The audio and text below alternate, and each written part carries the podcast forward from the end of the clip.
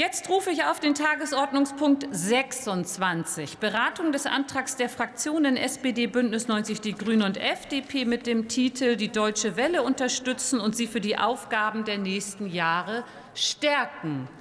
Der Sitzplatzwechsel hat schon stattgefunden, wie ich sehe. Es ist auch genug Ruhe im Raum. Für die Aussprache ist eine Dauer von 39 Minuten vereinbart. Und wir eröffnen sie sofort mit Erhard Gründel für Bündnis 90 Die Grünen.